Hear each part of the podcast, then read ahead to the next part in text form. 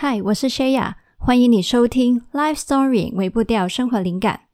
这个是来电显示 Shaya 的环节，没有剪辑，也没有写稿，只是单纯想到有话想要跟你说，所以就打了一通电话给你。谢谢你接起了这通电话。好，那今天聊什么呢？今天想要来问你一个问题：你觉得你每天的生活有没有真正的学习跟前进呢？那我们的学习跟前进，其实可能是来自于很多的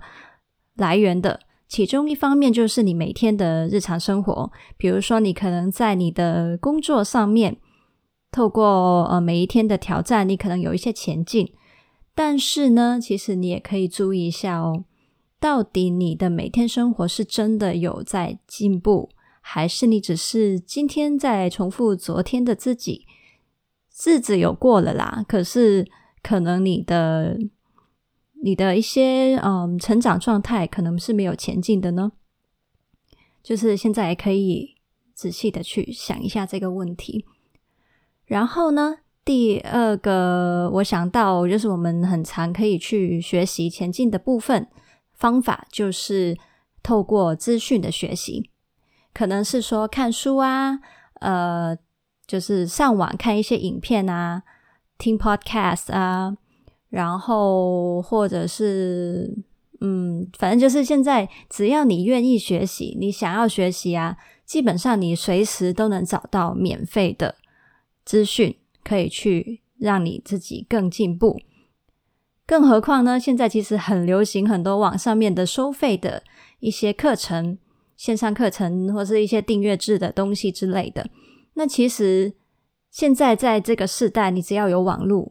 不管你是在哪里，你随时很容易就是找到资讯，而且呢，通常都是过多，就是你不担心没有，反而是担心你自己会过多的这些资讯的吸收。好，那也想要跟你聊一下这个部分啊，因为像我自己也是很习惯去呃做很多这些资讯的吸收。那今天会想要跟你聊，是因为我想到说，哦，可能呢，自己偶尔也会陷入一种状态，就是我每天好像都接收很多资讯，但是认真想的话，到底有没有真的进步了呢？真的学习跟成长了呢？或许其实也没有哦。那。到底我们听了一堆资讯，什么样才叫做真正有成长？什么样叫做我其实只是在自我感觉良好而已呢？就是你知道吗？因为有时候哇，当你每一天都去接受这些资讯啊，然后你觉得那些资讯来源可能它的内容很营养、很健康、很棒，它其实可能给你的是一种自我感觉良好、一种自豪感、一种自信，觉得说。哇，我是一个很享受学习、很追求成长的一个人，所以你会觉得